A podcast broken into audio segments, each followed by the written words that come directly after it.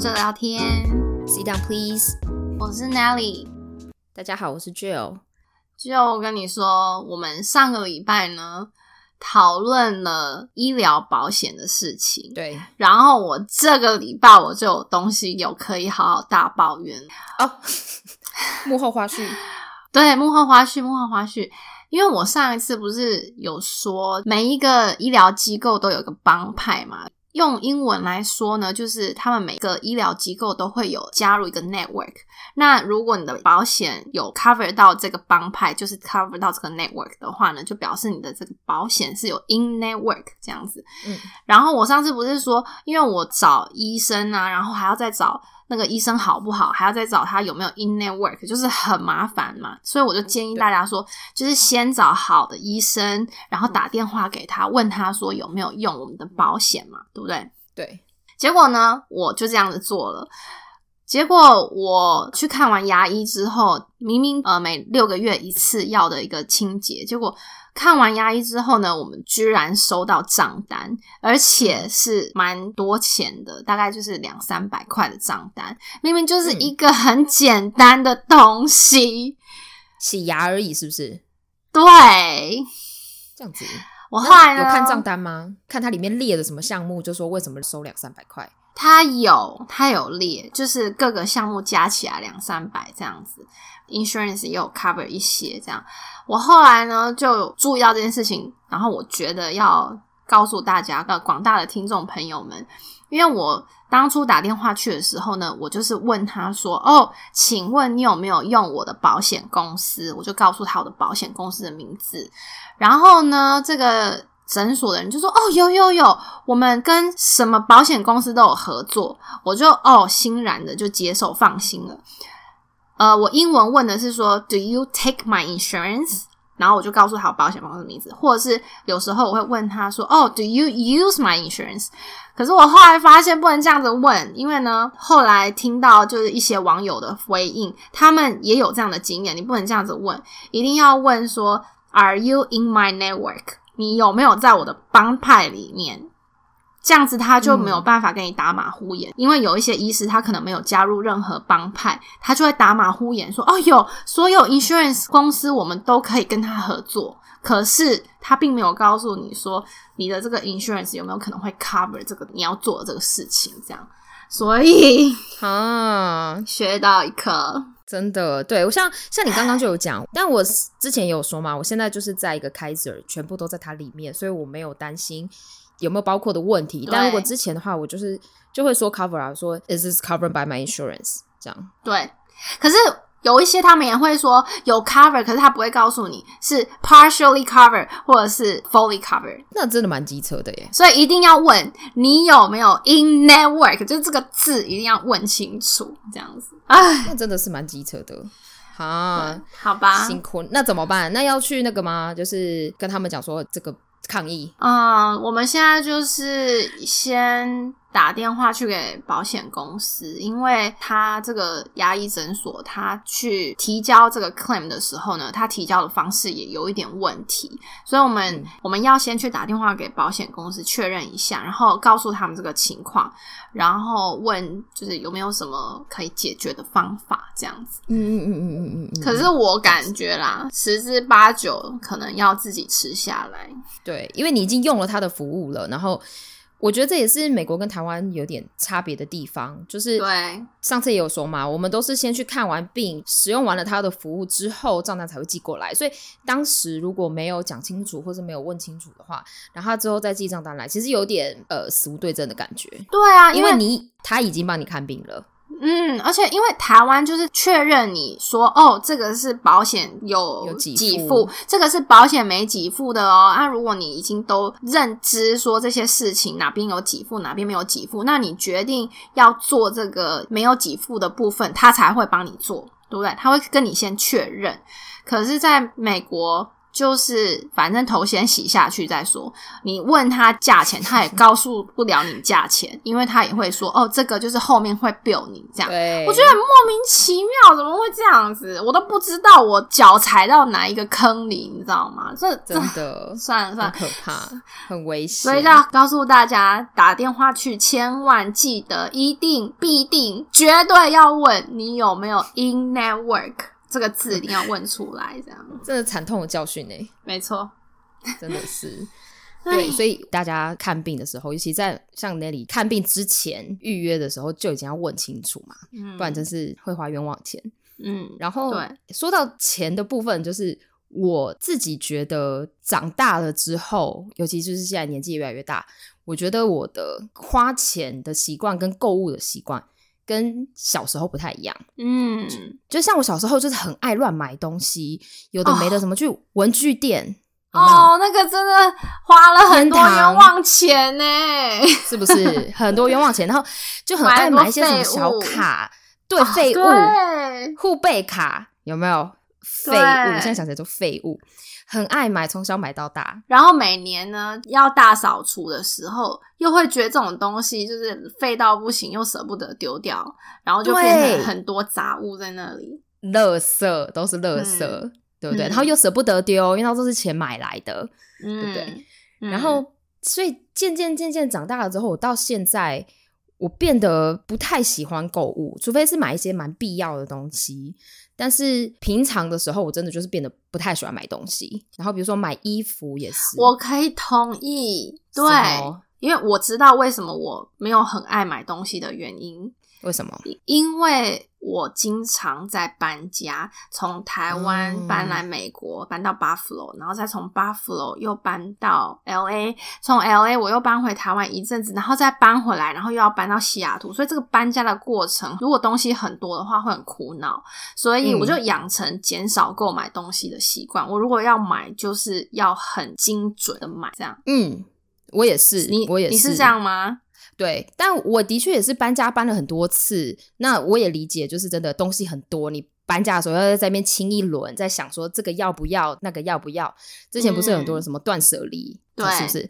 对，然后搬家的时候在那边想，所以到现在我就是一样，就是我要买东西就是很精确、很精准的买，我要这个东西我就买这个，不需要再买别的。然后让我突然发现。我虽然买的少，但最近发现了很多买的很精的 好东西，就想说我们可以一起分享给大家。就是我们在不一定是近期啦，像我可能大概也是这一两年来买的东西，然后我觉得超级棒，就是对它可能是。发明的人真的是超级聪明，怎么会想到发明这个？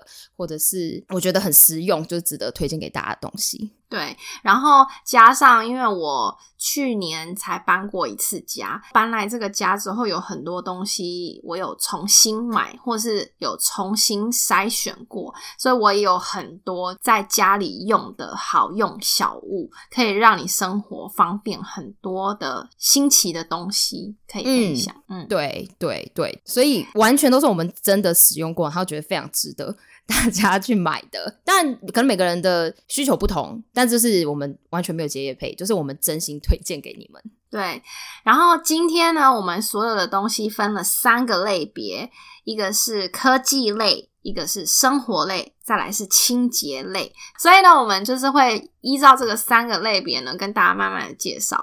首先呢，第一个是科技类，就你要不要先介绍？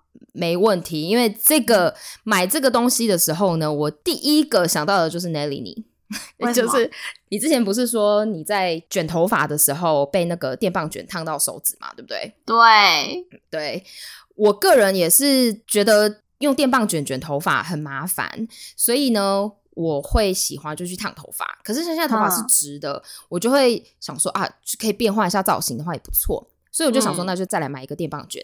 结果就看到了这个东西，它是会自己把。头发卷进去的电棒卷啊，哎，是那种就是头大大的，然后头发卷进去的那种啊？对，有点像一朵花。你大概知道我在说什么哈？我好像知道，哎，对，我在电视上看过别人在用，可是我不知道实际上用起来效果如何。老实说，就是我们今天录这一集节目的前两天我才收到。今天下午我闲着在家的时候，我就在那边试验怎么卷，这样怎么卷卷的好。我个人觉得很棒，然后又很适合手残的我。像我也很容易会被烫到的人，所以我觉得这个真的很适合女孩子。那卷出来是卷出来是美的吗？卷出来不错，但是因为比较难控制那个卷度，因为他的头发是被整个吃进去的嘛，那所以卷度，比如说宽或者是卷度比较近的话，这个就很难控制。那可能练习久的话，我觉得应该还是有没有问题，还是可以，就是好好的用这个电棒卷。但因为我才用了一两次，它就是呃，你要拿一撮头发，然后就是放在它那个棒子上面，它有一个像凹槽的东西，把一束头发放在那边，然后你可以选有不同的两个方向卷，那就是往左、往右或者往内、往外卷嘛。嗯，然后你按按钮，它就会把头发卷进去，然后它自己会定时，它有三个时间，就。不同的就是说固定在那边会几秒，然后当然你也可以选温度，就低中高温。然后你选的秒数，当你卷完头发，它那个秒数就开始倒数，倒数完之后它就会提醒你说哔哔哔，它说哎，就是好喽这样，然后拿下来，我觉得效果还不错啦，就是还可以哦。因为你知道一般的电棒卷是很需要技术的，所以这个就等于他帮你做完这些哦。基本上是，基本上是，所以哇塞。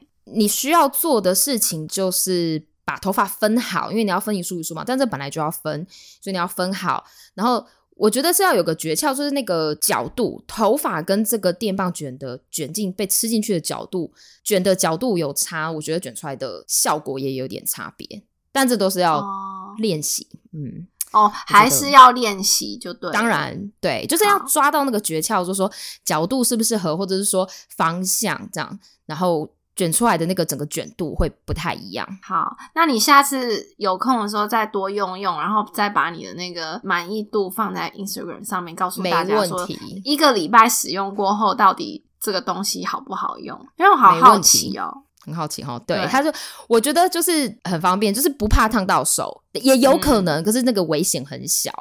然后，但是我觉得缺点就是。比较慢，因为它能一次能吃进去的头发的发量比较少，所以如果你要卷枕头的话，会花比较长的时间，无法偷懒。因为像我就是会不想卷太久，我就一次会用比较大撮。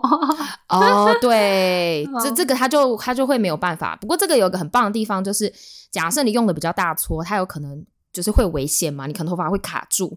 嗯，然后它有一个安全措施，我不太确定它怎么做出这个功能的，但它就是说防止头发被卷进去吃进去，防止危险。所以假设某个地方侦测到的时候，它就会一直发出哔哔哔哔哔，就是跟我说：“哎，有头发卷进来了，现在还不能用。”然后我要整个重新。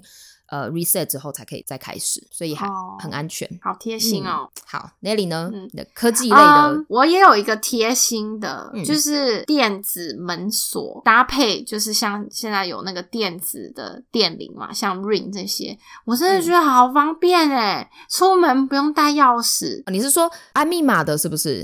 按密码的啦，或是像有一些是按指纹的啦，都非常方便。然后像电子门锁分了很多个 level 嘛，有一些呢，它还可以就是连到你的手机，你用手机网络可以操作那个门。所以呢，如果就是你有需要有人要在你离家的时候进家里家门的话呢，你就不用给他钥匙了，你可以。比如说设定一个密码给他，或者是让他就是来家里门口的时候告诉你，就比如说他就按一下这个 ring 嘛，然后你看那个 ring 呢也是在手机看得到，你就看啊这个人来了，你就可以把他远端开锁。然后他比如说进家里丢个东西，或者你妈妈来家里干嘛什么的，或者是扫地阿姨来家里什么的，他就可以进来，然后出门的时候再锁起来就好，很方便，完全就不需要有钥匙，超方便。然后 Ring 也很方便，就是电子门铃也很方便，因为你可以看得到，呃，比如说 Amazon 的包裹来了，然后呢，你都可以看到它来，因为它会侦测那个 movement 嘛，就是你如果有动作，它都可以侦测得到。然后呢，你还有需要的话，也还可以透过这个电子的门铃，然后你就对着手机就跟对方讲话也可以。哦，就是有点像对讲机啊，对对对，有一点这个概念，对。但是就是你都是可以在手机上完成，就是都是 App 这样。对，没错。然后 Rain 呢，它有个功能，我觉得是个好意，可是呢，就有点让人心慌慌。就是它的那个 App 里面呢。有一个就是有点像是 Ring 的社群，所以我就会在上面看到有些人会 po 文说啊，哎，我在家里的 camera 上面呢看到有不知名的狗狗或者不知名猫咪，有没有人丢狗丢猫的？这些都是蛮可爱的嘛。但会有一些人会分享一些有奇怪的人来敲门的影片，或者是呃，美国这边有一些人呢，像如果他们家没有电子门锁的话，他就会习惯把钥匙。放在那个门垫下面，以防自己忘记钥匙，或者是有人要来家里，然后他就会把钥匙放在门垫下面，然后告诉别人说：“啊，钥匙在那个垫子下面哦。”这样子，要进来的人就可以拿到那钥匙嘛。然后呢，我就有看过，在这个 Rain 的社群上面，就有一些陌生人，他就专门去每一个人的家里，然后就去翻那个垫子，去看说下面有没有钥匙。变态耶，是不是？变态，还有花盆。我们家会放放花放花盆，还讲出去讲我家的秘密，就是 地垫，大家都用地垫啊。后来我们家都说，那那啊放花盆好了，但也是很险。就是门口附近的物体下面都可能找得到钥匙，这样对，就是是个好意啦，但是就是那个群组的确是有点让人觉得恐慌，但我觉得这都是还蛮好的设计，这样好用，好用。对，现在应该蛮多人这样子，因为什么东西都电子化嘛，然后什么东西都连线，连开灯。对不对？都是那个 Alexa 开，或是 Google 开。我才要讲说，我还有另外一个推荐，就是我觉得 Smart 插座很棒，就是聪明插座很棒。聪明插座的用意呢，其实就是让你可以连接这些插座到你的手机。比如说，它就是一个有一些是方形，有些是圆形啊。就是一般，比如说我们要插电灯、插电，我们就直接这样子插到那个。墙上嘛，那我买了这个聪明的插座之后呢，我就先把这个聪明的插座插在墙壁上面的插座，然后再把这个电灯插在这个聪明插座上面，等于你的墙上会多一个东西啦。对，但是呢，这个东西就可以帮助连接到你的手机上面，然后呢，你就可以从手机上面控制你要开灯或关灯。这样，如果你家里有 Alexa 或是家里有 Google Home 的话呢，也可以设定说，你只要用语音的方式就可以让它开灯或关灯。那所以就是说，接到这个插座上的所有东西都可以被控制，就算它这个电器本身不是聪明电器，先这么说它好了。对，就是说，是这个意思嘛，对不对？所以，对，比如说我今天呃，可能像电灯是最常接的，那假设我这个插座上同时接了电灯跟接了 iPhone 的充电器好了，然后那假设我请手机说关灯，那它就是把整个那个插座的电都切掉了嘛，所以我的。手机充电器是不是也就没电了？是这样子吗？这个就要看要看你买的聪明插座的设计，有一些比如说它的那个聪明聪明的插座，这好难念哦，可恶，很像上次的 Tinder Swindler，黑化回花灰，对，我有很努力，聪明插座。对，聪明插座就是如果它有两个接头的话，有一些它会把 A 接头跟 B 接头的控制分开。哦，有两个晶片啦，我记得它好像是不是用晶片控制的？我不太确定里面的构造。跟手机不是蓝牙，它是透过网路，就是你家里的网路连到手机，用手机控制这个插座。对，然后这个好处是说。你躺在床上，像我不是在用手机，对，比较假掰一点，就是躺在床上看书嘛。嗯，当你决定要睡觉的时候，你还要爬起来去关灯，然后再回床上睡觉，不是觉得有点烦吗？所以讨厌，最讨厌。对，所以如果你如果可以从手机上面控制，或者是家里有 Alexa 或者是 Google Home 的话，就直接跟他说，请关灯，然后他就会让你在床上舒舒服服的，就帮你把灯关掉。很棒，很棒！你这你知道我以前我也有这种躺在床上灯就会关掉的功能，小时候我就有了。你知道是什么吗？什么？我弟爸爸妈妈。对 我就是没有弟弟嘛。你猜的很近，但我不敢使唤我爸妈，叫他大老远的还要来我房间关灯，所以我就说，哎、那个谁谁谁，而且我两个弟弟嘛，所以随便叫一个都会有一个来，因为弟弟就是喜欢晚睡，在那边打电动什么的，所以他就会，就是他他们都是我的 Alexa 来帮我关灯。你知道，我就是家里的妹妹，我就是那个帮哥哥关灯的人。那个时候我就好想要有声控电灯，对。你刚刚在说 Alexa 帮我关灯的时候，我脑袋画面就是图现我弟的画面，就会他们就会一只手就伸进来，然后关灯，就很像以后现在弟弟都不用关灯哦，你用聪明插座就可以关灯，对，或者是买买聪明插座给哥哥姐姐。很好的生日礼物，没错。对对对，这个很棒，很值得投资，以后就不用被使唤来跑腿了。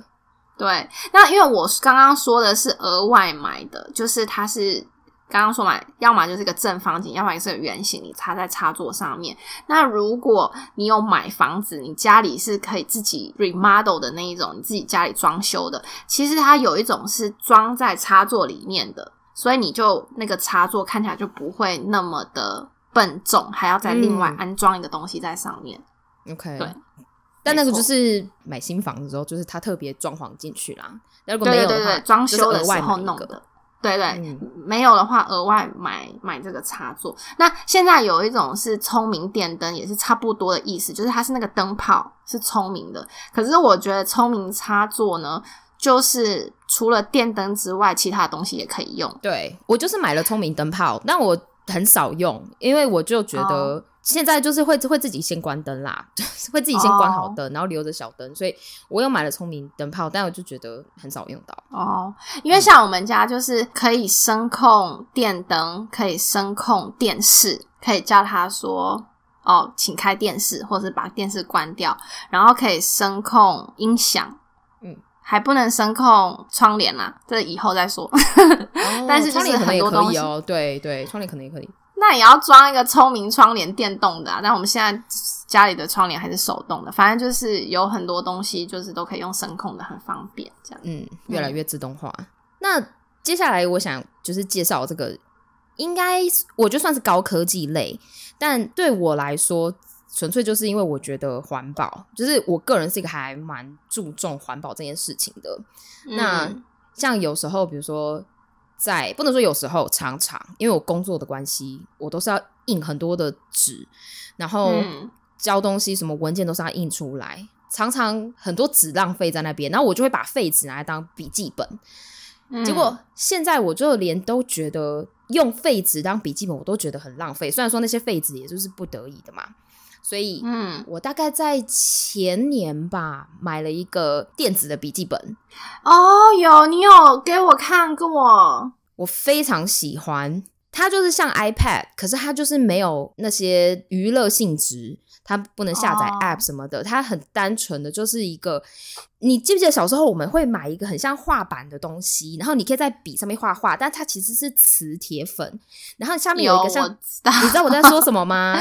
然后还有一个小小的小小的开关在下面，对，对，就像板擦这样子，然后你可以把那个东西擦干净嘛？你知道我在讲什么，对不对？我知道，类似是这种东西，但就是二零二一年的这种笔记本，然后它就是真的就像 iPad，然后很薄很小一个，然后我就是可以在上面记东西，然后我可以画画，然后它有设计就是。比如说不同的笔头，然后不同的粗细各种的，但我用了之后，我觉得买这个东西对我来说很浪费，这个大概四五百块美金。那我觉得干嘛不买一个 iPad 就好？对，但我同时也觉得，我也现在在想为什么。那 我我后来也觉得给我很浪费，为什么？因为这这个非常适合给设计的人跟画画是专业的人做。像画画，他们常常会，比如说会需要很多不同层叠上去，或者是比如说设计的人，他们我不懂设计，但我知道他们要画画很多很多图纸嘛，或者建筑系的人这些的。这些里面它内建都都有这些内建的功能，比如说你要有格子一格一格的，或者是你要怎么样子，还有它甚至还有乐谱，就是它有很多一种不同的格式已经事先储存在里面，所以。对我来说，我觉得有点浪费。但我觉得，如果是像这种相关产业的人会需要到的话，我觉得那就是非常有帮助。然后，而且它还可以就是把它可以接网络，所以它可以把你做好的东西再寄出去，或者是说你也可以跟别人交换，或者甚至说，比如说你用手写，它还可以把你手写转变成 PDF，这种功能都有。所以，那你为什么不买 iPad？对啊，我刚刚不跟你说，你现在讲，我也在想说，对，为什么不买？就是 因为其实这个问题在你买的那个时候，我记得我就问过你了。哦，真的吗？那我的回答是？对我忘了你的回答，但是你当时就对着你那个电子笔记本非常的自豪，所以我就不忍心就一直这样子戳你 不忍心泼我冷水。对，真的，但是现在觉得。的确是，的确是，但是因为 iPad，我想起来，我可能没买，就是觉得我干嘛大大小小全部，就比如说我有 MacBook，然后又有一个 iPad，再有一个最小，再有一个手机，我就没有。然后像现在大家可能也有很多人有那个 Apple Watch，我想说我要那么多这些产品干嘛？我当时的想法应该是这样子，所以我没有买 iPad，买买了这个笔记本。哦，但它价格上来说也不是说便宜到很多。没错，对，不便宜，不便宜。至少你如果买 iPad 的话，你去健身房还可以看影片。你说抱着一台 iPad 在那边对，那也是在那边跑步机上面跑步的时候还可以看个剧之类的。对啊，可恶！好，哎，竟然被打叉叉，换你。好，那我接下来说这个呢，其实跟你也有点渊源。嗯，就是。你记得我们在室友的恩怨情仇那一集有讲到我老公类先生他烧水烧到忘记吗？对对对，有。我要介绍就是现在有这种电子水壶，可是这个电水壶呢，不是我们以前在台湾那种长长的、圆圆长长，然后要热水还要在上面这样压，有一个很大按钮这样压压压压压很多次，不是那种。你知道我在说什么吗？热水瓶，对。不是那种，它现在这个电子水壶，呃，我在用的呢，我喜欢，个人喜欢它是玻璃材质的，就是有点像你去饭店里面，他们都会给你的那个电水壶，它下面会有一个盘子，然后一个水壶放在这个盘子上面，然后你就装水在水壶里面，装好水之后呢，你就按一个按钮按下去，它就会开始自己煮水，煮煮煮煮煮煮，煮到沸腾之后呢，这个按钮就会自动跳起来。然后呢，这个水就煮好了，你就不用担心煮水煮到忘记，然后水壶会坏掉，或者甚至造成火灾的困扰。然后这个东西我觉得非常好用，是我觉得我们都还年轻，还 OK。可是我就大力推荐给我爸妈用，因为老人家真的非常忘记他们在煮水，而且有时候他们如果去到不同楼层，就会听不到那个煮水的声音。所以我后来就是买这个东西回家给我爸妈用，然后他们也喜欢吗？哦，他们很喜欢啊，当然就爸妈安全，然后我们自己也安心，家里也安全，房子也安全。对呀，我那我知道，我很我很喜欢这个，因为。你刚刚一开始说的那个热水瓶，我家里也有，但一个煮水壶跟那个保温的热水壶，对我来说是两个不同的功能。那那你现在讲的这个是，比如说我想要当下我想要喝沸腾的水，然后就像你说，我可能水刚煮好，它那个。按钮会自己跳起来嘛，就可以喝热的水。可是这个水放久了就会变凉嘛，对不对？然后，嗯，如果我想要喝的话，那我可能就是要再煮一次，它才会又会又会再沸腾。然后，所以这时候我就还是会用那个热水瓶，因为热水瓶的水就是定温，它就是固定，就是那么热的水。但我觉得我也可能是有点被害妄想。你现在说的这个玻璃的热水瓶，它温度到了就会自己跳起来，就停止煮了嘛。嗯。可是我有被害妄想症，就是有时候我出门前想说我现在煮水，然后我回来的时候那水就会变凉，我就可以喝煮过的水这样。然后有时候会觉得它会不会那个感应坏掉，然后它就一直煮，一直沸腾煮干，你知道吗？我就会在想这些可怕的。不会吧？因为它那个都是。我不太确定啦，我不太确定实际上它是怎么做的。可是我想象的，它的那个控制的钮就有点像保险丝，你知道吗？温度到了，保险丝就会跳起来。哦，那假设说，所以是用温度，假设最它不会故障，就是这个零件，因为我都一直在想说，会不会哪一天我没有想过这件事，或者是说，也许就是用久了之后，可能新的时候不用担心这件事，可能用久了就是要小心一点。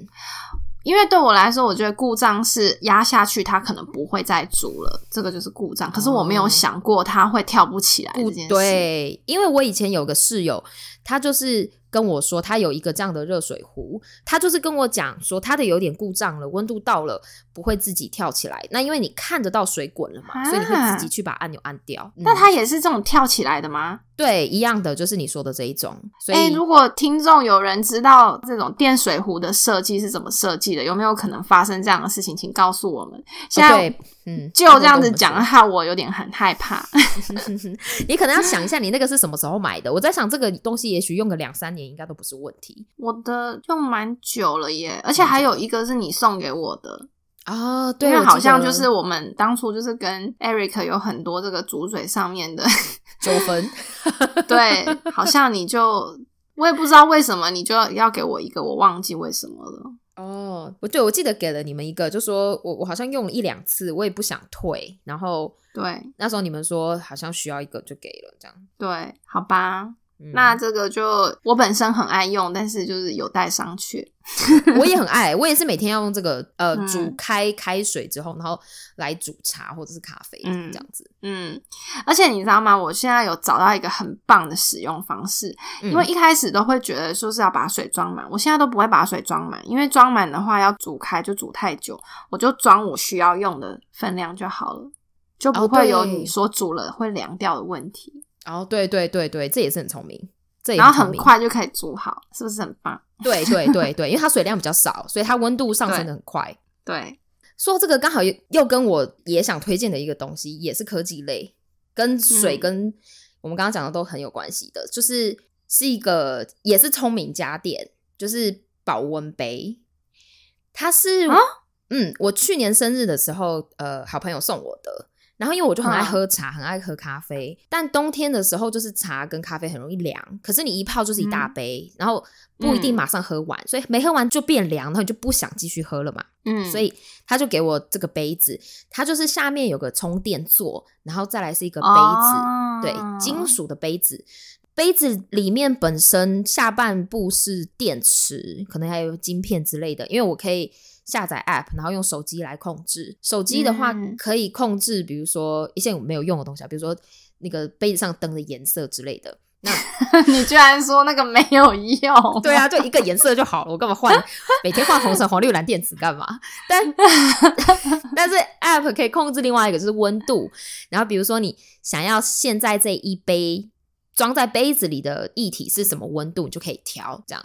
那比如说你想要烫一点的，哦对，保温想要温度比较高，那你就调比较高；想要比较低，你就调比较低，这样子。哎，那下面的电池会很容易没电吗？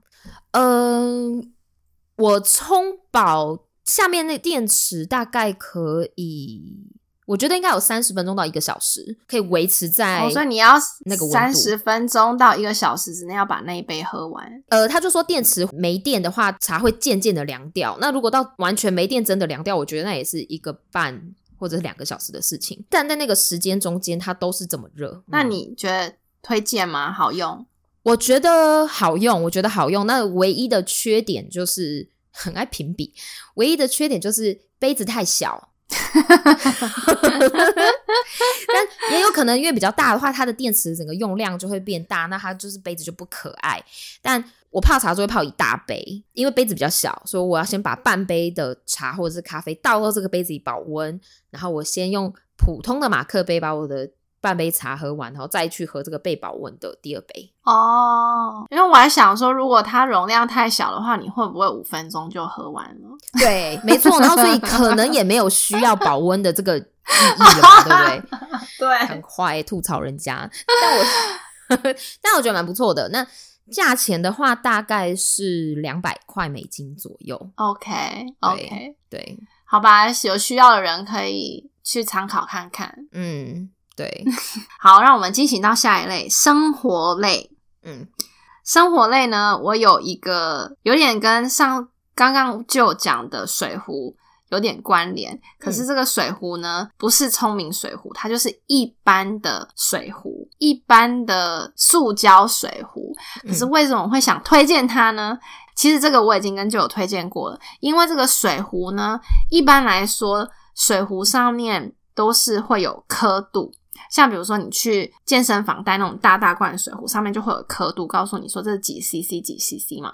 可是呢，我要推荐的水壶，它上面不是放刻度，它上面放的是时间。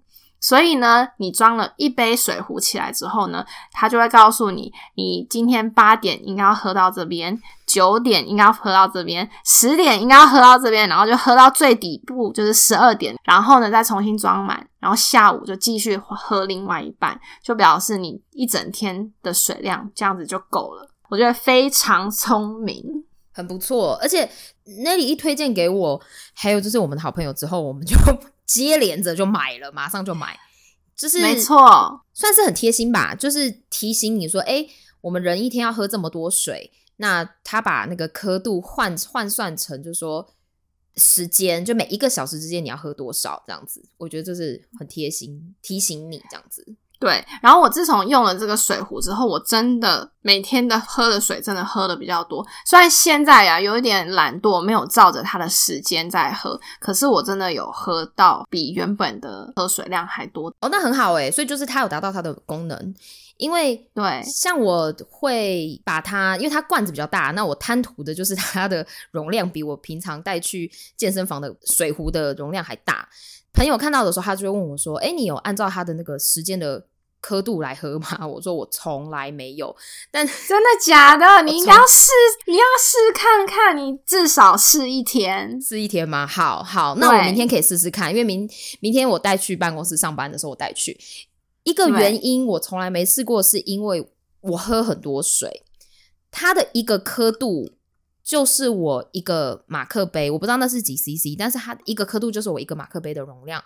那我一次喝水，我一口就可以把我一个马克杯的水都喝完，所以呢，就是等于它的一个小时的量我就喝完了。嗯，所以我很常就是这样子，所以我都是从来没有按照它上面的时间来喝，也没有说一天喝两罐。因为你知道为什么吗？嗯，就是有时候当你喝水一次喝喝很多的时候，就表示你身体或者是你觉得很渴。对，你觉得很渴要喝水，就是表示你身体已经太渴了，所以那个时候都已经太晚，所以你跟着它的刻度喝的时候，你就等于每个小时有固定的补充水量。其实真的感觉有一点不同，你可以试试看，可以试试看，它都这么贴心，我应该要来试一下，照每个小时喝的这个进度来喝水，不错，很棒，好。那你有吗？你有其他推荐的吗？生活上有哦，这个我觉得是我的重点。我之所以这一集这个主题都是为了想讲它，这么这么伟大，真的噔噔噔噔噔噔噔，你知道我要自己帮他做音效。好，它是我呃一个朋友推荐我的，它是一条毯子。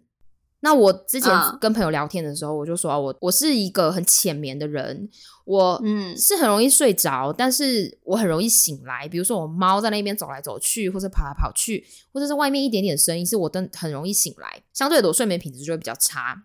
那我朋友知道了之后，他推荐一个东西给我，他叫呃我不确定台湾有没有，但是美国这边 Amazon 上面找的话，它叫做 Weighted Blanket，就是有重量的毯子。嗯，它没有什么很。没有什么很厉害的原理，它就是在毯子里面呢放了有重量的，我摸起来像珠珠的东西，一个个小圆球。它盖上去的时候，你要根据你的体重来选择毯子的重量，好像是说要十分之一的体重再加个几磅，那就是你要选择这个毯子的重量。所以，比如说像我们一百一十磅，那我能选的毯子就比两百磅重的人能选择毯子要轻，不然我被压死嘛。所以是你买的时候要选好，还是你买完之后你可以自己调整？买的时候就要选好，因为这个没有那么聪明。所以 OK 好，对，好，它的重量是已经固定的了，就是那些珠珠，它已经固定那么多这么重在这个毯子里面。那你觉得怎么样？我觉得很。棒才要推荐，尤其是尤其是单身的人，我就是被人家抱住的感觉。有，没错，没错，没错。我是觉得没有被人家抱住的感觉，可是推荐我的人跟 Amazon 上面的评价都是这个感觉。他就说真的有像被抱着的感觉，然后觉得比较有安全感，因为有重量嘛。然后他也觉得睡得更好，然后就是可以一觉到天亮。那我中间还是有醒来，可是我真的有觉得睡得比较好。哦，是哦，对，就是。他就说，可能就是有个压力，但又不是那么重在你身上，而不是说像比如说之前可能我们都会觉得说我们要很轻的被子，鹅毛被超级高级，嗯，然后羽绒被觉得很轻，可是这个毯子的概念就是不一样，他就说就是要有一点点的重量在你身上，你才会才能更放松。我现在你这样一讲，我就突然想到我奶奶老家。的被子原来就走在时尚尖端，因为我小时候去奶奶家睡觉的时候，觉得那个被子好重哦，重到不行。你说那种绒绒的被子，对不对？绒绒就是有点绒绒的绒毛，有点绒绒绒布的毯子。我其实不知道那是什么材质，因为那个我年纪太小了，但就记得很重。我就记得很重，每次在睡觉的时候，即便要把那个被子。拉起来盖到身上，我都觉得很重。可能我那时候年纪又小，没力气吧，我都觉得好重哦。连把被子这样拉起来盖上去，我都觉得重到不行。哦，那你你看，这个就是选到太重的了。所以这个毯子很贴心，它就是有各种重量，当然没有分的那么细。对，但它就是有大概分，比如说你一百磅，你就是买这个重量；那你两百磅体重，然后一百五十磅，你就是大概买不同重量的毯子。那哦，呃，但因为重量不同，所以当然更重的毯子就更贵。那我我是买了最轻的毯子，大概价钱可能在四十到七十美金不等这样子。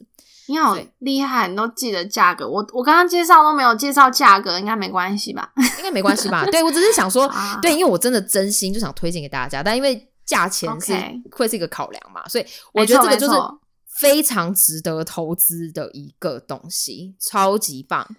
好，刚开始睡的前三天吧，很不习惯，就本来是轻轻的被子跟毯子嘛，突然来了一个很重的东西，我就会觉得有点呼吸不过来。一开始的时候。所以，嗯，所以像可能他就压在胸上，可能觉得很闷。那我就一开始可能先半身试着，然后就觉得啊，脚好重，想说有点鬼压床的感觉。哦，真真的有鬼压床的感觉，就是觉得很重。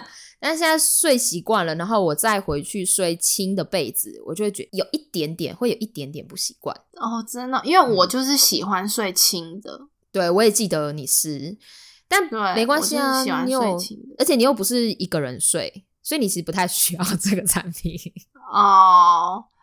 好啦，那就推荐给单身的朋友们，还有睡不好的 朋友们，还有睡不好，因为我就是又睡得五秒可以入睡的人。对啊，所以就不适合我，不适合我。对，就说他的。这这个产品的主打的群众不是你，对对对对，不是我，太可惜了，很可惜。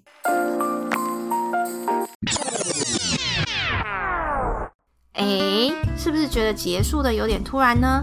其实是因为 Joe 跟 Nelly 太长舌，我们决定把这一集分为上下两集播放，不然 Nelly 剪片会剪到黑眼圈跑出来。下一集我们会继续推荐几个日常生活中的方便小物。紧接着还会推荐清洁类好用物品，让你轻轻松松解决生活上的大小困扰。这些精彩的内容都会在下周播出哦。好的，那就不要忘记我们下次再一起坐着聊天。Sit down, please. See you next time. 拜拜，拜。